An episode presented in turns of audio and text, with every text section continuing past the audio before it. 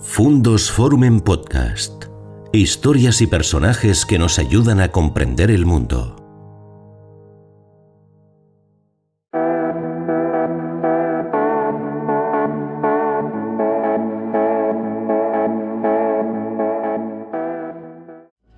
Amigos? ¿Cómo están? Bienvenidos, tercera temporada de nuestros encuentros en el canal Fundos Forum. Ya saben, estas citas que establecemos para hablar durante un buen rato con personas cuyas aportaciones nos son útiles para conocer distintos aspectos del devenir humano que quizá de otra manera en el día a día de los medios de comunicación no podemos tener tan presentes. Y en este caso ya segundo, vamos para el tercer año completo de, de pandemia en una sociedad que está cambiando, que está evolucionando, que está experimentando giros insospechados en una circunstancia distinta a la propia pandemia y de eso queremos, queremos hablar. Y queremos hacerlo además con una persona que está al frente de una organización que es un poco un termómetro de lo que le está pasando a la sociedad minuto a minuto. Hoy nos acompaña en nuestros encuentros del canal Fundos Forum Belén Viloria. Hola Belén, bienvenida. Hola Ignacio, ¿cómo estás? Muy bien, muchas encantado gracias. de recibirte. Gracias, un placer y un honor además eh, esta invitación. Belén es la responsable de marca de Cruz Roja Española. Belén es además especialista en innovación social y tiene una faceta muy relevante de la que también quiero hablar, que tiene que ver con el gran movimiento TEZ. Es embajadora de TEZ, organizadora de TEZ Valladolid, TEZ Salón y Ted Jaun, y sobre todo es una persona muy pendiente de las tendencias y de los movimientos de la, de la, sociedad. Y en este caso, como digo, en una organización de la raigambre y de la penetración de la Cruz Roja, pues viviendo de primera mano lo que está pasando con la, con la pandemia. Que yo decía, Belén, que a la sociedad le está afectando y que está provocando eh, movimientos tectónicos que no podíamos ni imaginar y que se están notando en todo, ¿no?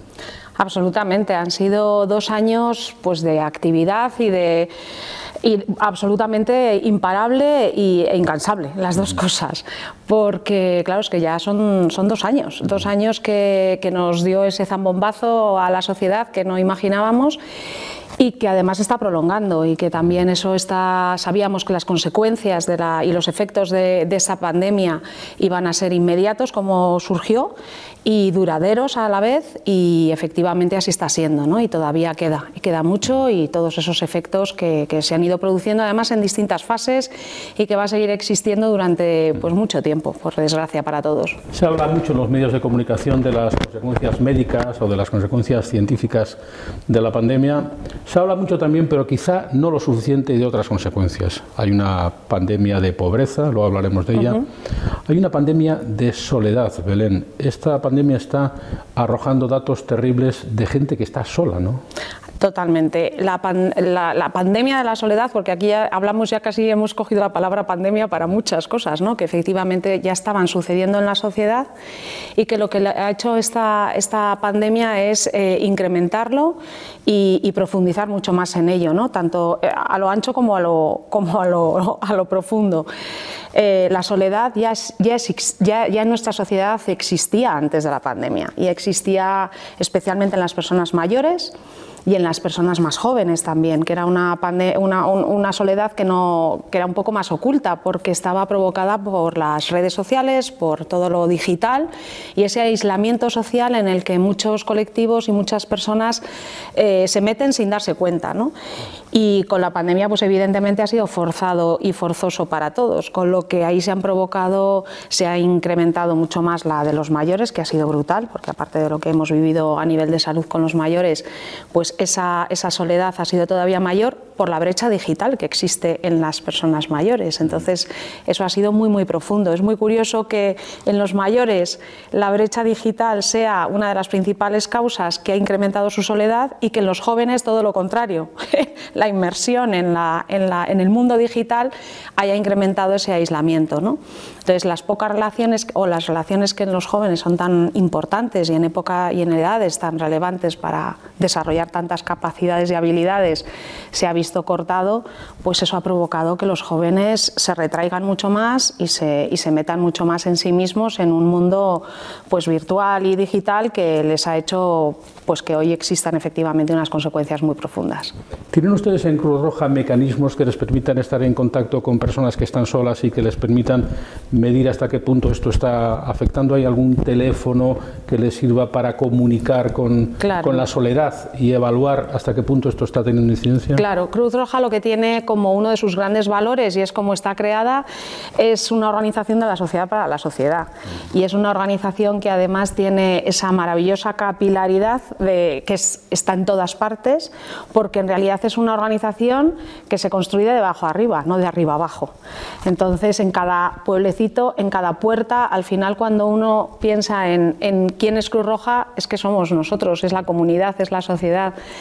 Hay en España 250.000 eh, voluntarios y voluntarias, hay en el mundo 14 millones de personas voluntarias, porque es un movimiento, el mayor movimiento humanitario voluntario del mundo, y eso hace que, cuando, que esa capilaridad te permite la cercanía y te permite en los sitios más eh, pequeñitos conocer, porque es ¿Quién es, ¿Quién es, la persona voluntaria? ¿Tu vecino?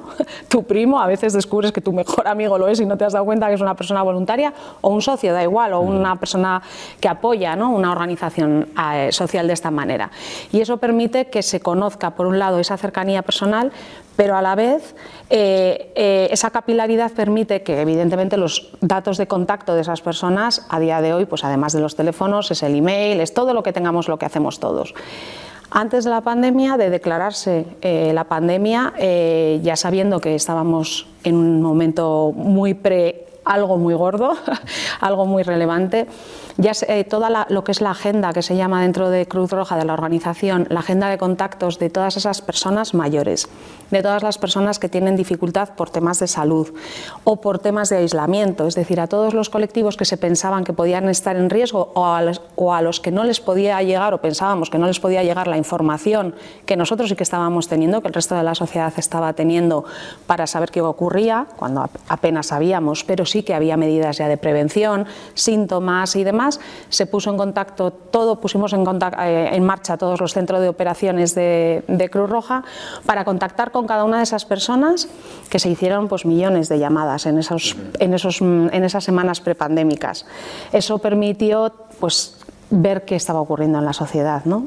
y de hecho eh, al mes, eh, exactamente al mes, el 14 de, abril, un mes después de, declararse el estado de alarma, en España eh, se puso en marcha precisamente un, teléfono, un, servicio a toda la sociedad española que sigue hoy vigente, que es Cruz Roja Te Escucha, en el que eh, se identificaron 13 protocolos, que hoy son 21, de diferentes situaciones en las que las personas necesitaban apoyo eh, psicológico y apoyo para el bienestar emocional. Imagínate eso cómo, ha sido y, la repercusión que ha tenido, porque a día de hoy se han atendido más de 8.000 llamadas y hemos identificado pues, patrones de todo tipo. Entonces, hay distintos, eh, cada protocolo tiene un un patrón y unos especialistas, porque no es lo mismo una persona que tenemos, eh, imagínate los grados, ¿no? desde una persona que realmente eh, tiene miedo o porque ha habido mucho, el miedo ha sido el mayor, lo que, la, incertidumbre y el miedo lógicamente ha sido lo que ha provocado situaciones eh, psicológicas y y de bienestar emocional que, son complicadas, ¿no? pero desde una persona que simplemente se agobia y que vive situaciones que nunca ha vivido, y, o personas que estaban perdiendo su empleo o que entraban en ERTE, o personas de ahí hasta mujeres que han vivido con sus eh, agresores. Entonces hay un abanico inmenso y que hemos identificado pues que efectivamente eh, hoy eso sigue siendo hay unas consecuencias en las personas de nuevo los más los colectivos más afectados los mayores las personas mayores y los jóvenes. Y dentro de y ha habido en esas llamadas es eh, mitad y mitad no eh, ha habido una en esas 8.000 llamadas y atenciones que se han hecho la mitad hombres la mitad mujeres pero sí que en las mujeres por las circunstancias que, hay alrededor del, trabajo y de la labor de las mujeres y del papel de las mujeres en la sociedad, pues ha sido muy relevante. personas cuidadoras, que son normalmente mujeres, eh, personas que, viven en situaciones de agresiones y de, maltratos. Es decir, que ahí sí que hay, hemos visto muchas tendencias y, luego obviamente llegando a, las, a, las, a las tendencias suicidas, ¿no? incluso. Sí, de eso hablaremos ahora, pero antes es curioso, Belén, cómo este terremoto eh, terrible, eh, las, las, ondas sísmicas que ha provocado, eh, ha hecho pasar de 13 a 21 protocolos, es decir, se han identificado al menos 21 situaciones específicamente patroneables pero que han ido creciendo en el tiempo, es decir, ha habido nuevos protocolos a añadir, probablemente producto de la, de la situación específica que vivimos. Exacto, se van identificando y claro, las necesidades de esas personas son diferentes y los especialistas también. Entonces, también es verdad que, en este caso es una organización que dentro de sus áreas de conocimiento, que son muchas, porque son las que todo el mundo conoce de siempre, no en vano es una organización que tiene 157 años y una organización contemporánea que en cada momento lo que hace es observar a la sociedad, ver qué necesidades tiene, aunque su origen fue una batalla y es lo que es el, el origen sanitario que tiene de atención a los heridos, ¿no? en la batalla Solferino, que es una historia muy bonita. Pero obviamente lo que ha sido Cruz Roja a lo largo de la historia, de esos 157 años, es observar a la sociedad, ver qué necesidades tiene y ponerlo en marcha, que eso es lo, maravilloso que tiene la organización, esa capacidad de desarrollar soluciones sencillas a problemas complejos, como decimos muchas veces. ¿no? Entonces, en, esa, en esos protocolos, eh, claro, ha sido muy fácil, primero, para la organización ponerlo en marcha inmediatamente, de nuevo, esa inmediatez es clave en la organización y es una máxima, pero también lo ha sido el que es experta eh, en, emergencias y en que es una de las áreas de conocimiento más conocidas donde también, claro, las personas que trabajan diariamente en socorros y emergencias no es un trabajo nada fácil y necesitan mucho apoyo psicosocial. Entonces, ya hay mucha experiencia para eso. Entonces, lo mismo que se ha hecho para los, eh, se hace normalmente para los eh, equipos internos, se ha desarrollado para la sociedad, observando qué ocurría a la sociedad, quiénes eran los que estaban viviendo y qué situaciones, y establece rápidamente un grupo de especialistas por cada uno de los protocolos que pueda atender y dar un servicio a la sociedad. ¿no? Esto bueno, pues es una de las grandes acciones que, que, ha habido, pero es que ha habido en todos estos dos años pues eh, infinidad, porque ha sido un plan integral que ha permitido que al ser Cruz Roja una organización que tiene distintas áreas, además de las asistenciales conocidas, socorros y emergencias y salud, que son como las típicas y más conocidas por toda la sociedad, también lleva muchos años desde la anterior crisis, se empezaron en España, desde la crisis económica del 2008, se identificaron eh, áreas de conocimiento necesarias como el área de empleo, como el área de educación, como el área de medio ambiente, que ya se empezó a desarrollar y que hoy estamos trabajando en cambio climático, migraciones, consecuencia del cambio climático, eh, todas esas contribuciones que son áreas muy desconocidas. Y la pandemia, muy curioso, porque ha necesitado, como primero, ha hecho que la sociedad cambie, porque todos nos hemos dado cuenta de golpe y porrazo que, que todos podemos ser vulnerables en un momento dado parece que los vulnerables son otras personas y que les pasa a algunos de la sociedad, no. Cada una persona humana siempre puede vivir situaciones de vulnerabilidad en cualquier momento y además en distintas situaciones de su vida. Tú puedes entrar y salir de una situación de vulnerabilidad y nadie estamos exentos de eso. No hay vacuna para la vulnerabilidad. Probablemente la vulnerabilidad más severa, Belén, sea la que te lleva a quitarte eh, tu, propia, tu propia vida. ¿eh? Vamos a hablar un poco de esto, porque no es frecuente que se hable del suicidio en España, aunque bien es cierto que como consecuencia de la magnitud que está tomando este fenómeno, cada vez hablamos más de los suicidas, de las tendencias suicidas. ¿Se ha incrementado el número de suicidios en la pandemia?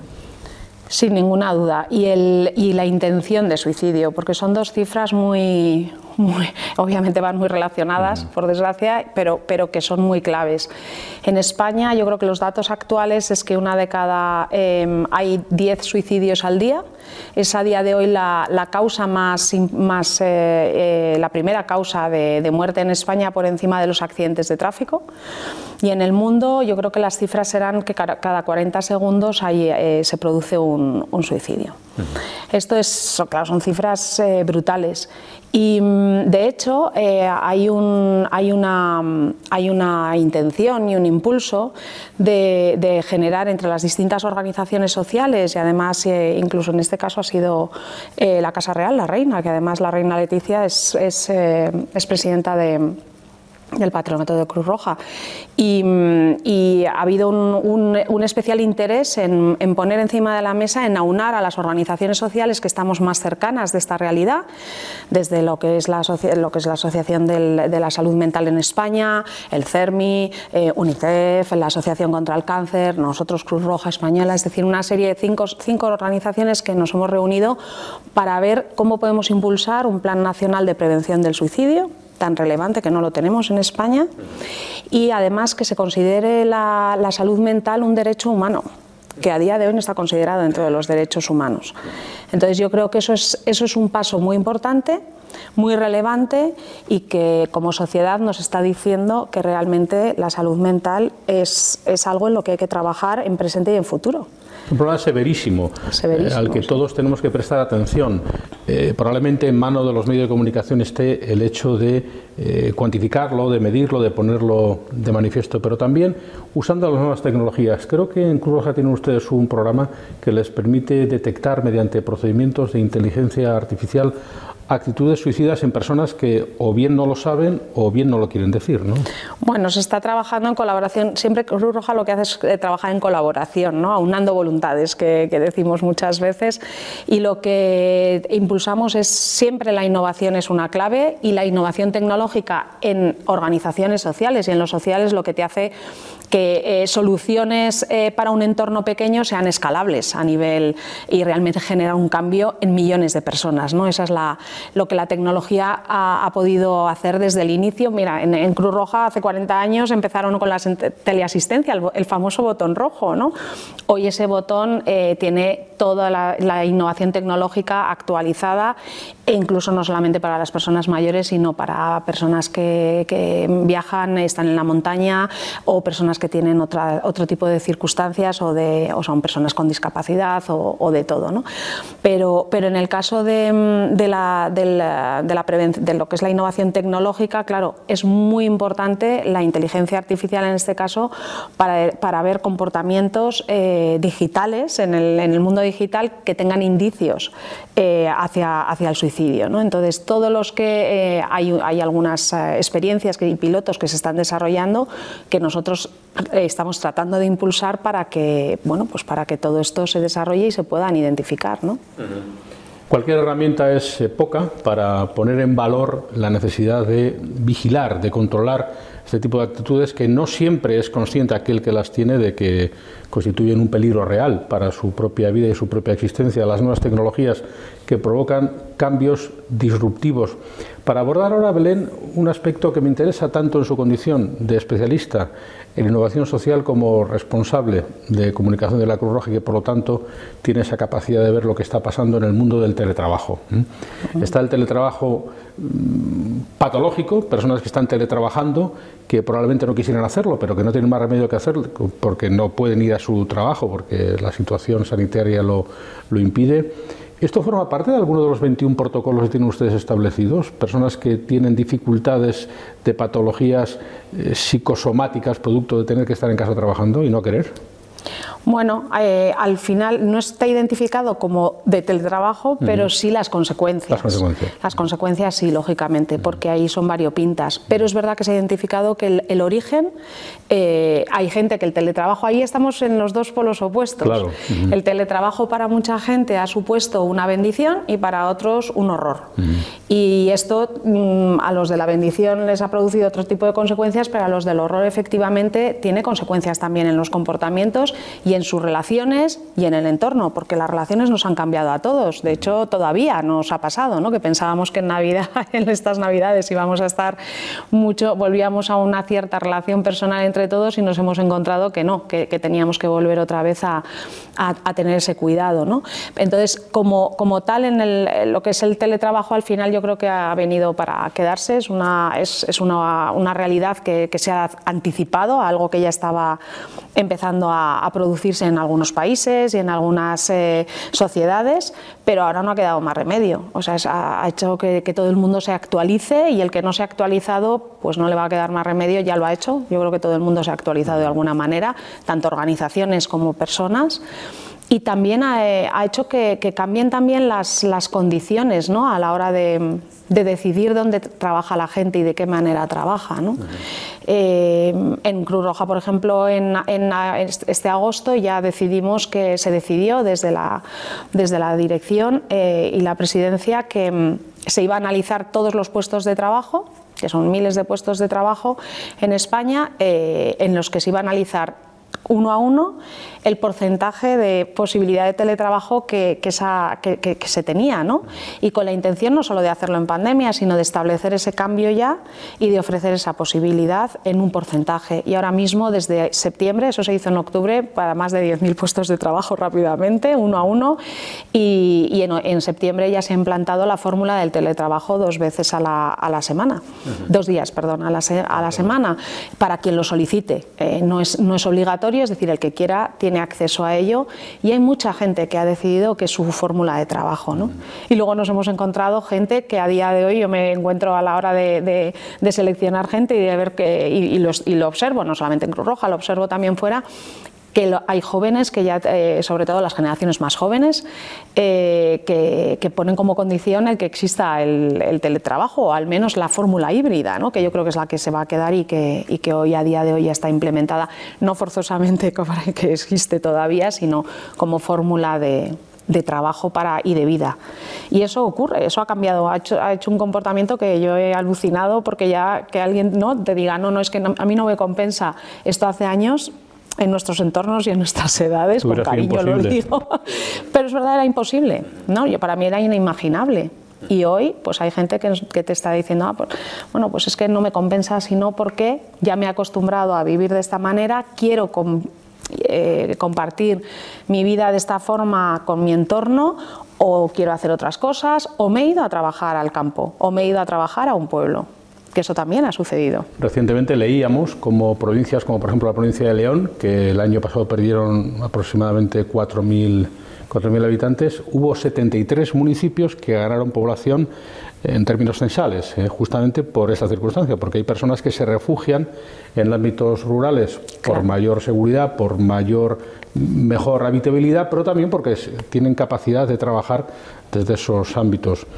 Esto va a producir consecuencias, por ejemplo, esto que tanto se ha hablado, Belén, del trabajo por programas, el trabajo por eh, objetivos, eh, no trabajar para cumplir un horario de ocho horas, sino trabajar para cumplir un cometido, una meta concreta dentro de una empresa. Esto ahora es más factible de realizar si trabajamos teletrabajando que no trabajamos presencialmente.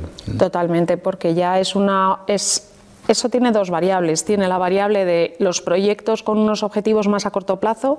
El largo plazo es otra de las cosas que se ha quedado por el camino. hace años, hace 10 años, hacíamos planes a 5 o 10 años. Los business plan se hacían a 5 o 10 años. Hoy eso nos parece, yo misma lo estoy diciendo riéndome, porque claro que hay que tener una visión, pero los planes, los business plan a día de hoy tienen un horizonte de tres años. De tres a, lo de cinco ya incluso mm, muy poca gente lo dice, ¿no? pero a tres años sí. Entonces, esto hace que las, em, los objetivos y las metas y los resultados se midan muchísimo más a corto plazo, por, entre otras cosas porque las situaciones y los entornos son muy cambiantes y cambia tan rápido que es, es, es hay que tener esa visión, pero un, un, plan con objetivos concretos no. Eso lo, tienes que, lo vamos acortando todos. ¿no? Eso hace efectivamente que, que, se trabaje más por proyectos. Y luego también la propia esencia de la transversalidad. A día de hoy, eh, las, eh, cualquier organización, además yo me doy cuenta que no solamente en, Cruz Roja, por supuesto, pasa. A día de hoy eh, es muy desconocido, pero ha desarrollado en estos últimos 12-13 años un cambio de metodología absoluto en el que, también le ha, obligado su propia visión de la sociedad en esas áreas que comentaba antes de, conocimiento tan eh, diferentes eh, teóricamente, pero que en el fondo si uno lo mira es nuestro entorno como personas. Entonces, al final lo que hace es mirar a la persona en todas sus facetas. Eso te hace que la tengas que ver de una manera transversal en todas ellas Y esa transversalidad también ocurre en las empresas, no solamente en las organizaciones sociales porque nos miran a las personas, es que las empresas también están haciendo un cambio. Mm. También se están acercando mucho más a, lo, a, la necesidad de mirar a la sociedad y no solamente al resultado económico. Eso es otra tendencia maravillosa que hay en la que eh, es, cada vez son más conscientes, pero también porque nosotros como consumidores lo, lo vamos exigiendo además. ¿no? Entonces, eso hace que la transversalidad sea necesaria a la hora de acometer cualquier proyecto. Tienes, eh, cuando hablamos de sostenibilidad, ¿no? la, palabra mágica que, que, es la que va a ser de verdad es nuestro marco de actuación eh, a todos los niveles, Está la, parte, la parte medioambiental, la parte económica, la parte cultural y todo eso al final es mirar a la persona y, toda, y ya las empresas lo están haciendo. Entonces eso va a obligar a que la transversalidad haga que se trabaje por proyectos en los que hay distintas áreas, no solamente enfocado a un área o un sector. Incluso cuando una empresa. Eh, trabaja en un sector determinado, al meter la variable de sostenibilidad como, capa, ya se está haciendo transversal necesariamente. Entonces es un cambio muy, muy importante en la sociedad ¿eh? y, en el, y, en el, entendimiento de, lo que es la economía también, incluso de la economía. Hablando de economía, este concepto de el consumo kilómetro cero, la posibilidad de consumir primero lo que está más cerca, lo que se produce de modo más inmediato con esta reválida del mundo rural, con esta posibilidad de tener que recurrir menos a los alimentos envasados, más a los alimentos frescos del entorno, también sería otra de las consecuencias, entre otras muchas variables, de lo que este, este mundo del teletrabajo puede producir. ¿no? Claro, ahí yo creo que hay dos tendencias también un poco, eh, no son opuestas, son complementarias, pero que se están dando las dos. Por un lado hemos vivido en este, en este confinamiento prolongado el cómo... Em, todo lo que es comercio electrónico, todo lo que es online, todo lo que es las, las compras y ventas digitales, las transacciones digitales, vamos a decir, se han incrementado, obviamente. ¿no? Ahí ha habido un cambio de, paradigma porque el que no, eh, claro, sin tener en cuenta la brecha digital, hablo de, la, de, las, de las personas que han tenido esa posibilidad de, hacerlo. ¿no? Entonces, todo lo que ha sido el comercio digital y, transacciones digitales se ha incrementado. El que estaba a medias eh, y, de vez en cuando lo hacía, a día de hoy ya lo hace completamente. E incluso todavía seguimos con las barreras de, las aglomeraciones en las tiendas físicas. ¿no? Yo creo que ha bajado también un montón. Entonces, esa parte, pero bueno, eso es una obviedad que está ahí, pero que es verdad que ha acelerado eh, todas las transacciones digitales. Pero por otro lado está la otra parte que estabas comentando, de kilómetro cero, de cercanía, de, ser más conscientes, porque además en esta, es que la, pandemia yo creo que ha llegado en un momento en el que estábamos en, una visión de cambio climático, que es una obviedad que estamos en, ello y que, que, va a traer unas consecuencias eh, eh, y que tiene hoy unas consecuencias y además las estamos viviendo ya no solamente en otros, en otros territorios de, este mundo, ¿no? sino que lo estamos viviendo en Europa, en España, eh, constantemente como está incrementándose. Entonces, todo lo que es cambio climático, pero esta pandemia ha venido con, con, ese marco, ¿no? Y, se están juntando los efectos de la pandemia, los efectos socioeconómicos eh, eh, que están consecuencia de la pandemia y el cambio climático. O sea, estamos metidos ahora mismo en un, en un jaleo tremendo como sociedad y con, y con retos muy importantes. Entonces, en eh, volviendo al punto del kilómetro cero y del cambio climático y de los entornos rurales, esa oportunidad que hay ahí es una tendencia clarísima, pero también porque las, zonas donde se está produciendo ese kilómetro cero, claro, ¿qué ocurre con los productores? La sostenibilidad, es que estamos hablando de, de esa necesaria sostenibilidad y la sostenibilidad viene cuando tú tienes riqueza en la cadena de valor. Entonces, nosotros, además, un país que somos tan rico en en, pesca, en agricultura, en absolutamente todo lo que es nuestro entorno eh, rural y, natural y esa biodiversidad tan maravillosa que tenemos, pues tenemos que ser capaces de, cuidarla y además de generar riqueza en las personas. Entonces se junta todo esto, se junta la sostenibilidad, se junta la, concienciación de las personas que, vamos, que con el cambio climático somos mucho más conscientes y exigimos el que sean productos más locales, esa sostenibilidad de riqueza de los productores locales también y al final también esa presencia más en el entorno rural con esa posibilidad de tener eh, conexión con el exterior a través de, las nuevas tecnologías. ¿no? Es una, son como capas diferentes y un momento muy interesante que estamos es muy interesante y es muy apasionante porque confluyen muchos vectores, muchos cambios eh, simultáneos. En realidad, las ondas sísmicas de un terremoto brutal como el que estamos viviendo en esta emergencia sanitaria, que también tiene otros componentes, en la sociedad digital, eh, las grandes migraciones, que son otro de los fenómenos muy relevantes de la sociedad moderna. Enseguida vamos a entrar en un debate apasionante, Belén, como es el debate de si una sociedad eh, puede ser a la vez económicamente eficiente y generosa, que es el reparto de la riqueza y cómo este momento nos ha dejado probablemente más pobres, más número de pobres y más número de ricos. Pero antes le quiero preguntar por la sostenibilidad de una institución que yo creo que también está padeciendo mucho en esa circunstancia, que es la institución matrimonial. ¿En qué medida los matrimonios están viendo afectados por estas circunstancias de confinamiento, de más vidas eh, eh, confinadas en las casas? ¿En qué medida el teletrabajo eh, puede ser susceptible de reducir o no la duración de los matrimonios? ¿El matrimonio o las vinculaciones de pareja se están viendo afectadas? ¿Ven ustedes en esta circunstancia? Bueno, en ese detalle eh, yo creo que eso es un mundo, ¿no? Es todo un mundo, pero eh, es fruto de lo que está ocurriendo en, en, cuanto a que en el momento que uno está pasa más tiempo junto, ¿no? Incluso antes de la pandemia, ¿no? Se decía, el, no, es un, no es un mito, es una realidad que cuando las parejas eh, y matrimonios se veían en verano, ¿no? en las vacaciones se acababan divorciando. Bueno, pues esto que, que, que, sucedía incluso antes de la pandemia, evidentemente, pues ha hecho, yo, ha hecho que relaciones se, se replanteen, lógicamente, ¿no? para positivo y para negativo. Es que esto lo que está produciendo es eh, el que se aclaren muchas cosas, ¿no? hasta en las relaciones personales. Entonces yo creo que nos ha puesto a prueba como sociedad, como comunidades, como individuos, como parejas, como familias, como todo. Ha sido una prueba de fuego que estamos viviendo que a todos los niveles, a todos los niveles. Entonces, claro que sí, en las relaciones personales, eh, de familia y demás, claro que ha puesto, ha puesto a prueba todo. Hay familias que han vivido una relación maravillosa con sus hijos y que han descubierto, se han descubierto mutuamente mucho más. Ha habido muchas, muchas familias lo, dicen, ¿no? Como no, no, tenían antes el tiempo y han tenido ahora el tiempo de poder eh, conocer más en profundidad los padres a los hijos y los hijos a los padres y han, han, disfrutado un montón. Y luego están las relaciones que evidentemente si no eran sólidas o no estaban, pues evidentemente han estallado y ahí tenemos toda la, hasta el extremo que comentaba antes, ¿no? de personas que han tenido que convivir con sus agresores. Es que no, no, no todo es bonito, ¿no? al contrario, hay situaciones muy, muy complicadas y que se han generado o que han aflorado situaciones que no se veían y que ahora afloran, ¿no?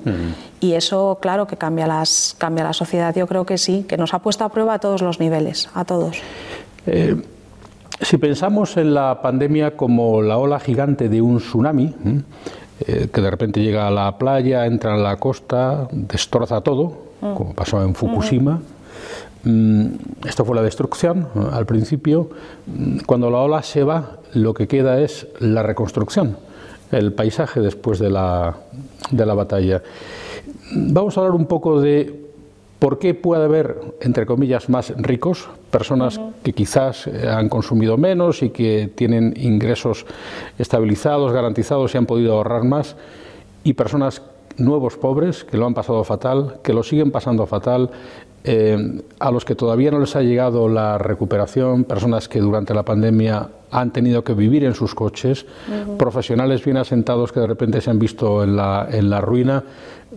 ¿Qué es lo que nos está quedando después de que la ola se esté retirando, Belén? Pues, eh, pues una, una imagen bastante dura, porque a diferencia de otros momentos en, nuestro país, en, la anterior crisis, cuando digo crisis económica, ¿no? lo vuelvo a hacer mención a esa crisis económica que hemos vivido en España, em, yo creo que ahí todavía eh, sufrió mucho este país y, seguía sufriendo. Es decir, que yo creo que nunca nos llegamos a recuperar del todo de esa, de esa, crisis. Entonces, esta pandemia ha llegado en un momento en el que mucha, muchas capas de la sociedad no tenían ningún respiro, no tenían ningún colchón de ningún tipo. Y eso ha hecho, y nosotros lo hemos vivido en Cruz Roja, hemos visto cómo las necesidades de la sociedad eran al día siguiente. También hay que tener en cuenta que eh, nada más eh, eh, producirse la el, estado de alarma, declararse el estado de alarma, es que estuvimos más de un mes y pico sin servicios sociales, no había nada, cero. Es decir, la gente no tenía ni dónde acudir, ni qué hacer, ni nada. Y sí que estaba Cruz Roja, ¿no? Estaba en la calle con más de 76.000 personas dedicadas exclusivamente voluntarias, dedicadas exclusivamente a, la pandemia y toda la organización con los más de, cerca de, 13.000 trabajadores también dedicados a la pandemia. Y esto ha hecho que, la, y lo que veíamos es que la sociedad en el minuto cero eh, necesitaba tenía una necesidad de todo, tenía necesidad de alimentos, tenía necesidad de medicamentos, que ha habido un, un problema grandísimo porque eh, las farmacias no están, no están en España, por ley, no pueden distribuir eh, a, los domicilios los medicamentos. Entonces, durante semanas, y ahí fue una colaboración preciosa que se hizo con todos los, con los colegios de farmacéuticos de España y Cruz Roja, que aunamos voluntades de nuevo y conseguimos que a nivel de ministerial se consiguiera una firma que costó un poco conseguirla para que precisamente a través de las personas voluntarias de Cruz Roja se pudieran distribuir medicamentos en las casas de, todo el mundo. ¿no? A los que ya eran contacto de Cruz Roja lo podíamos hacer, pero el resto de la población española no. Entonces esta es una situación muy crítica que se vivió durante muchas semanas. Entonces la gente eh, que realmente no tenía colchón es que estamos hablando, bueno, los datos del Plan Cruz Roja Responde, que es ese plan integral de, ayuda a la, población, a la sociedad española, estamos hablando de, a día de hoy se han hecho más de 24 millones de atenciones, de respuestas que se han dado a la sociedad. Y, en el, y más de 6 millones de personas a las que se ha ayudado en todas esas áreas de conocimiento pero en el, terreno de alimentos, medicamentos, ayudas económicas, situaciones de desempleo que hay muchísimas y que se han aumentado los índices eh, especialmente. ¿no? Eh, ha sido, sin ninguna duda, no ha sido ni a los cuatro meses ni consecuencia de, desde el primer momento. Eso, claro, significa que todos los demás han venido detrás. Estamos viviendo una situación ahora mismo que está siendo muy complicada. Ha habido personas que todavía pues no han recibido sus ayudas eh, y, que, y, que, esa reconstrucción pues va a ser va a ser difícil y va a ser larga. Y, y me atrevo a decir que bueno pues que, que, va a durar mucho tiempo. Entonces el que antes estamos viviendo en una sociedad en la clase media en la que eh, antes no, no se había terminado de recuperar y que esa clase media hoy está eh, entrando en, problemas muy complicados y niños que cuando vuelven a su entorno se ven en exclusión social, consecuencia también de, ese, de, esa, de, esa, de, eh, de entrar en esos niveles de pobreza, ¿no? que es porque tiene no solamente la consecuencia de, claro, la pobreza y, la, y la, los problemas económicos en una familia no afectan únicamente a los alimentos, a, a la evidencia, ¿no? la pobreza energética, otro problemón que ya existía y que se está incrementando a marchas forzadas. La pobreza energética es brutal ahora mismo en España y va a seguir incrementándose pero luego esas consecuencias en los entornos educativos y te das cuenta luego de, lo que supone para los niños y niñas la, exclusión social en su entorno educativo. Entonces, todo eso son consecuencias que vamos a ver, ese es el panorama que cuando esa ola eh, está desapareciendo se está viendo ¿no? y es, es, bastante más duro de lo que se piensa. También muchas veces, de, esto lo he aprendido yo de los equipos de emergencias y socorros de, de Cruz Roja, que lo dicen mucho, ¿no? que es cuando ocurre como cuando ocurre una, una gran emergencia, una, una gran catástrofe ¿no? Eh, vertical, que llamamos porque esta ha sido horizontal y, y, extensiva, ¿no? pero cuando es vertical, pues inundaciones, el propio volcán de La Palma, es decir, catástrofes, terremotos y demás, eh, cuando los focos se van, que dicen de los medios, el que se queda es la Cruz Roja. es decir, que cuando esa ola se va, al final eh, la reconstrucción de ese entorno es lo más importante. Y de hecho hay un, hay un área que a mí me encanta el nombre, que lo llaman eh, el área de medios de vida, que es el desarrollo de los medios de vida de esas comunidades que se han quedado sin nada. ¿no? Entonces ahora es como que de repente todo es una recuperación y toda, toda España es un, necesita de esa recuperación de medios de vida. Está habiendo además otro problema severo la carcoma de los, de, los sueldos, digamos, humildes, que es la mm. inflación. Inflación del 6-7% hace que todos los meses los 1.000 euros sean 6-7% menos poderosos a la hora de adquirir bienes como mínimo, porque se trata de un índice promedio que luego tiene derivadas con costes de la energía eléctrica en más 40% año por año, que esto es una pobreza sobrevenida, como usted menciona, la pobreza, la pobreza energética.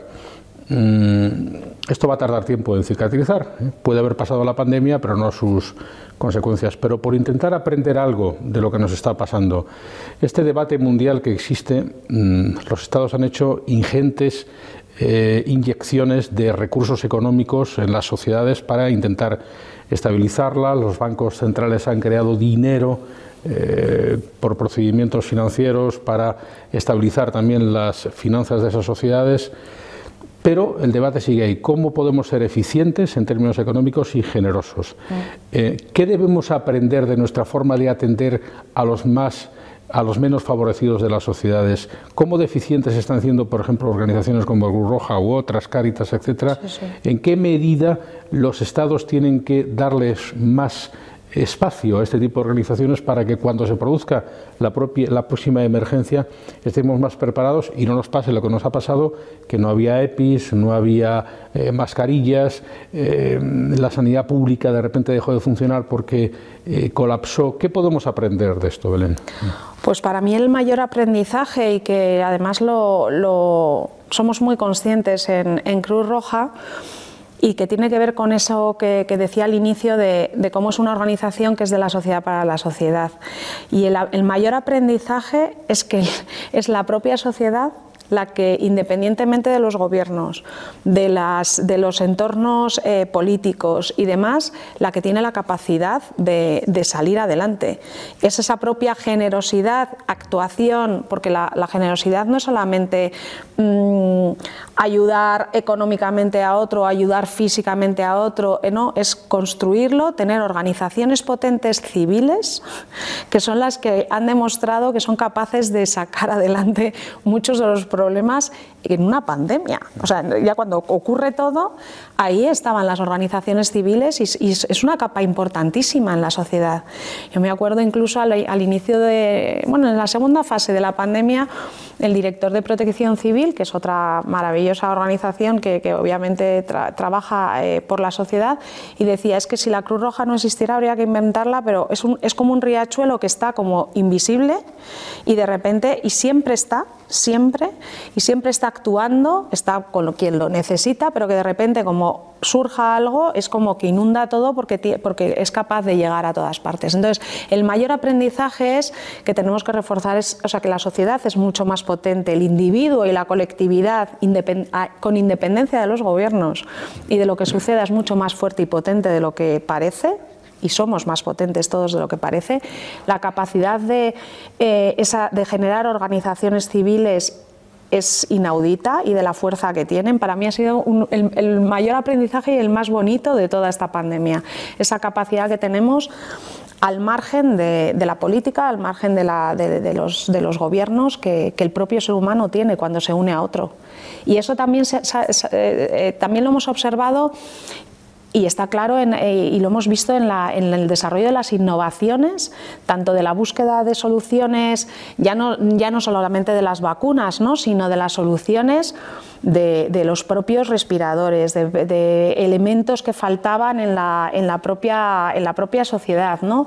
Hay, un, hay un colectivo maravilloso que son los, los COVID Warriors, que es, que es unos, eh, una agrupación que, que surgió de todo de toda en España, que es, eh, está liderada por, una persona maravillosa que es Andreu eh, Bea y que, mm, que, de hecho en, Cruz Roja les hemos reconocido eh, dentro de en, unos premios de innovación tecnológica que, tenemos, de premios tecnología humanitaria, porque ellos son capaces, han sido capaces también de hacer eso, de unirse de, sin más, de manera autoorganizada ante una problemática mundial y de unificar y de hacer un llamamiento a los profesionales en lo mejor, a, los mejores y, ser capaces de juntos desarrollar eh, innovaciones que, que, en ese momento son fundamentales, como han sido en la pandemia. Ellos lo que desarrollaron es, es cuando se estaban haciendo todas las, las, em, las, pruebas de, de COVID y, los, los, mecanismos, habréis visto probablemente,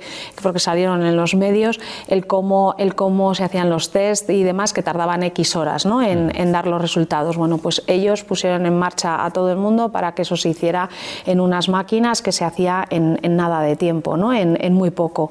Y estaba la gente en su casa haciéndolo y en distintos países españoles que, en una red por email se unieron para poder desarrollar eso. ¿no? Entonces, esa capacidad al margen de todo que tiene el ser humano, de que cuando se une, se unen los talentos, las voluntades, para mí el mayor aprendizaje. Y eso yo creo que no éramos muy conscientes antes de, esta pandemia. Parece como que todo tiene que depender de, o todo tiene que estar supeditado a, o al menos en, en colaboración con. Claro que sí, la colaboración público-privada es fundamental y eso es, hace que, que, todo avance mucho más rápido.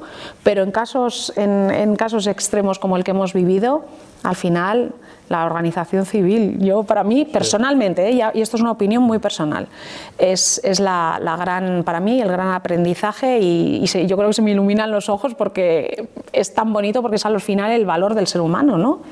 Y, y eso es, es, impagable.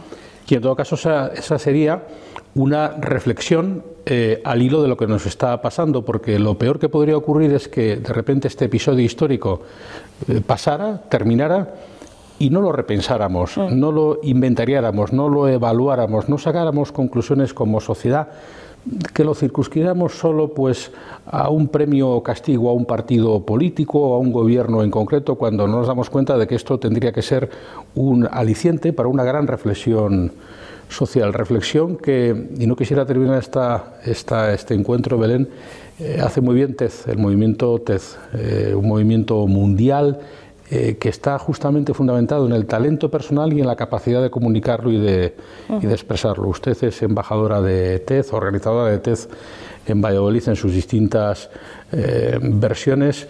¿Está ya reflexionando TED sobre la pandemia, ¿qué aportaciones están haciendo en el movimiento sobre lo que nos está ocurriendo? Pues efectivamente, TED es otro termómetro porque lo que trata es de identificar las, mejores ideas, estén donde estén, y compartirlas y hacer que lleguen a todos los rincones del, mundo, porque al final el conocimiento es el que hace la transformación, ¿no? esa necesidad de conocimiento que tenemos y de asegurar que llegue a, todos los rincones del, del mundo para que podamos seguir avanzando. Esa es la filosofía que tiene y las ideas en todas las disciplinas para inspirar a otros a, que se transformen. Eh, en TED no ha parado, es decir, eso que, es, es, una organización que está basada en, lo híbrido, es decir, sí que ya, ya, era híbrido desde el año ¿no? 2006, cuando, cuando en el 84 fue cuando se inició, pero, pero luego en el, en el 2006 es cuando fue la gran revolución de TED, que decidió, fue cuando decidió democratizar todo el conocimiento y, eh, online, a través de todo el desarrollo online, pues crear esa plataforma mundial, que es la mayor plataforma mundial de conocimiento que, que tenemos entre manos y es gratuita, para poder llegar, como decía, a todas partes y que eh, a todas las personas que tengan acceso online. Em, y, precisamente en este año, claro, la parte presencial que tiene tanta, tanta fuerza y es tan relevante porque se generan todas esas conexiones entre las personas, que al final es lo que nos hace la riqueza del ser humano, son las conexiones y lo que sale de, esas, de ese intercambio de conocimiento, de ese intercambio de, de emociones, de ese intercambio humano.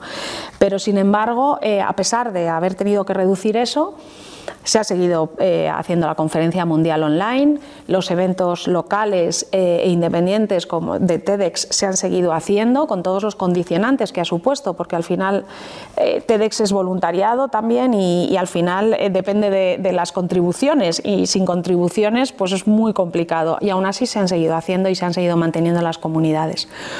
Se ha estado reflexionando sobre las innovaciones que se estaban desarrollando eh, a nivel de salud, a nivel de todo lo que estaba, los cambios que se estaban produciendo en la sociedad.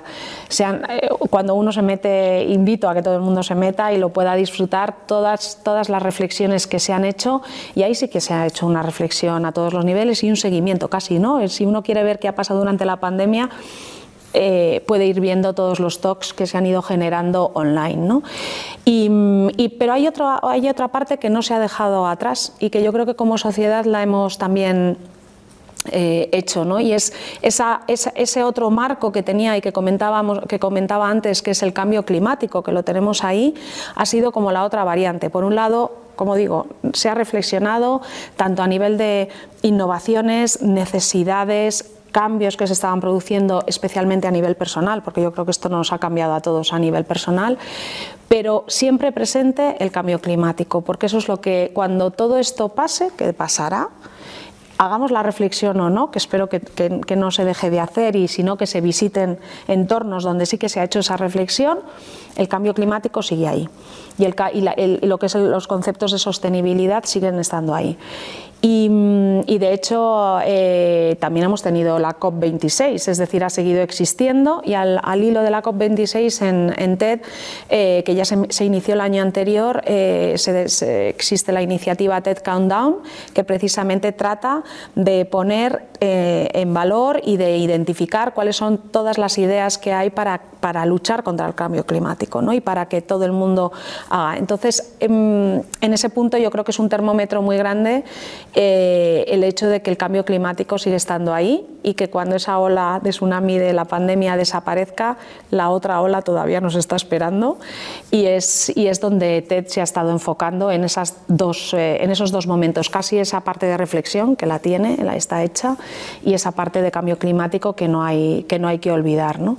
Entonces es un, es un mundo pues que en el que claro que se están trabajando en las innovaciones futuras, ¿no? Eh, en, todo lo que nos va a cambiar, todos los entornos y realidades virtuales que se están generando y que, y que es otro de los pasos ¿no? que, que, se están explorando.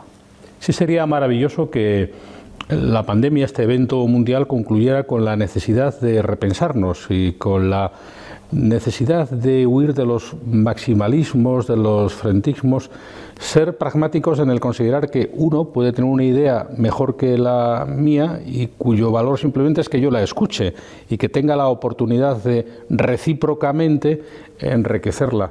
En eso, tanto la Cruz Roja como el movimiento TED, que son dos vertientes de esta charla deliciosa que hemos tenido Belén y yo, mm, tiene una condición de socorro mutuo, eh, de mutualidad, de reciprocidad que es lo que engrandece a las sociedades. y las sociedades lo son, es producto justamente de que existen relaciones e interacciones. Mm, como última pregunta, Belén, y como conclusión final de este encuentro, porque se nos acaba, se nos acaba el tiempo, eh, ¿estamos a la altura? ¿La sociedad española, visto desde la Cruz Roja o visto desde eh, su atalaya como especialista en innovación social, ¿estamos a la altura? ¿Hay otras sociedades que lo han hecho mejor que nosotros? ¿Otras que lo han hecho peor? ¿Qué talla hemos dado? Como sociedad y como individuos independientes, sin ninguna duda hemos estado a la altura. Es increíble eh, la solidaridad que se ha demostrado, la solidaridad, la solidaridad, que ha existido desde el minuto uno y que sigue existiendo. También lo hemos demostrado, la sociedad española es siempre muy, muy solidaria, pero de verdad que se ha volcado, se ha volcado con los demás y yo creo que nos ha hecho, eh, vuelvo a un punto inicial, de darnos cuenta de que todos podemos ser vulnerables y que todos lo somos y lo podemos ser en un momento dado. Eso ha hecho que se incremente la solidaridad eh, infinito en cuanto a la dedicación de tiempo, la dedicación de recursos, el aporte de recursos personales también que ha habido de la, de la sociedad. El Plan Cruz Roja Responde, en el caso de Cruz Roja, ha sido superaba las superaba todos los desde el inicio el, el, objetivo inicial que hubo de esos dos meses que luego se prolongó mucho más pero incluso de los dos meses los objetivos que nos habíamos planteado tanto en, en posibilidad porque Cruz Roja puso todo su, digamos todos sus recursos eh, privados que, ya tenía y que y demás pero lógicamente hizo un llamamiento a la sociedad para poder incrementarlo porque si no no hubiéramos podido llegar a tantísimas personas ¿no? y eso se superaba constantemente. Es decir nuestros objetivos se superaban porque no solamente eran los, los recursos de la Cruz Roja sino que rápidamente llegaron los recursos de la propia sociedad. Y lo hemos vivido también con el, con el volcán de La Palma. Es impresionante la el apoyo de nuevo de la sociedad, que ya venía de apoyar a toda la sociedad en la pandemia, y cómo se ha volcado con la, con la comunidad, de la, con, esa sociedad de la, de la Palma a la que hemos podido llegar, que de hecho hay todavía críticas, ¿no? a la gente no le llegan los recursos, no le llegan las ayudas y sin embargo Cruz Roja ha sido capaz de vehiculizar la ayuda de la sociedad española y de eh, darla rápidamente y ponerla a disposición de la sociedad en La Palma para su recuperación.